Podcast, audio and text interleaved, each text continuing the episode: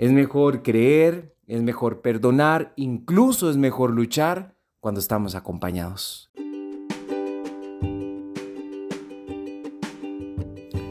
Saludos.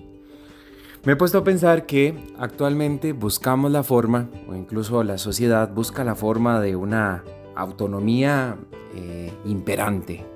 Cuando llegamos al supermercado, incluso ya no tenemos necesidad del cajero porque están los dispositivos novedosos donde podemos hacer propiamente eh, la revisión de los artículos e incluso el pago y nos vamos. Pero muchas veces sucede que algún producto no sabemos cómo se llama, no lo encontramos y necesitamos ayuda.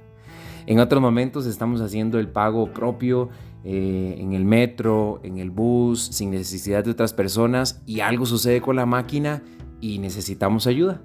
Otras veces conseguimos instrumentos para poder eh, transportar una cama, una refrigeradora, donde solo necesite de una sola persona y al final, para que nos diga por dónde vamos, si vamos a chocar y demás, necesitamos de otra persona.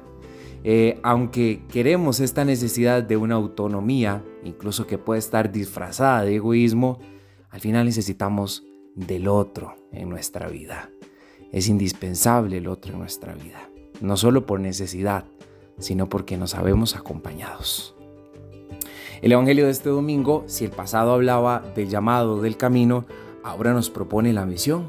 En realidad es la misión, la necesidad, lo que importa para el que es llamado, para el camino.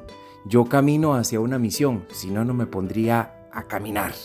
Entonces el Evangelio, incluso Jesús, nos va a hablar de la misión. Y yo quisiera entonces, a la luz de esta, de esta pequeña reflexión que les proponía al principio, que pusiéramos atención que al principio dice que Jesús designa a estas personas y las envía de dos en dos, ¿verdad? Qué curioso, porque ¿por qué no los envía solos? Incluso podía abarcar más sitios si los mandara solos. Bueno, resulta que en la época lo que dos personas daban fe o creían en eso, eh, o lo proclamaban o eran testigos, era algo creíble porque dos lo habían visto, porque dos daban fe de aquello. Y es entonces el motivo de la misión que habla de la fraternidad, de la unidad y no del egoísmo. Se hace misión desde mi experiencia con el otro y no solo, y no solo autorreferencial, y no solo egoísta.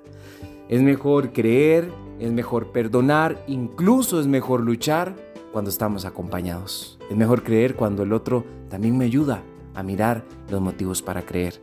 Es mejor perdonar cuando el otro me cuenta cuándo ha perdonado. Y es mejor luchar, incluso hablo no solo de la vida, luchar contra el cáncer, luchar contra algún problema, contra alguna dificultad, cuando estamos acompañados. Em, ese es el primer elemento. El segundo elemento que me sorprende y me llama mucho la atención es que dice, no lleven ni dinero, ni moral, ni sandalias. Eh, parece que está hablando, ¿verdad?, de la necesidad de lo esencial, no de lo accesorio, de lo que está de más. Eh, hacer misión es vivir de lo esencial y lo esencial para ponerse en camino, para poder vivir, para entrar en contacto con el otro, para anunciar la vida de Cristo es un corazón que se siente amado por el Señor. Yo no sé si ustedes han visto, pero de estas 72 personas que dice el Evangelio no sabemos nada antes de aquí, pero de aquí en adelante van a ser aquellos pregoneros que incluso han hecho que llegue hasta nosotros el anuncio del Evangelio.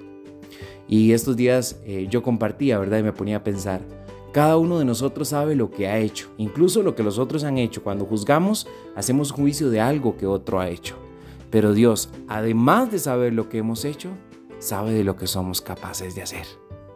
Y entonces ese es el misterio de por qué el Señor nos llama y también nos confía una misión, porque no solo sabe lo que hemos hecho, las tortas que nos hemos jalado, los problemas, pero sabe lo que somos capaces de hacer cuando nuestro corazón se deja amar por Él. Es entonces momento de es momento de ponernos en camino a la misión, no a conquistar, porque quien conquista eh, va en búsqueda de poder, de pisotear conciencias, de coartar libertad. Y la misión es llevar la paz. Dice Jesús, anuncien y digan, la paz ha llegado a este lugar. Que tengan una feliz semana.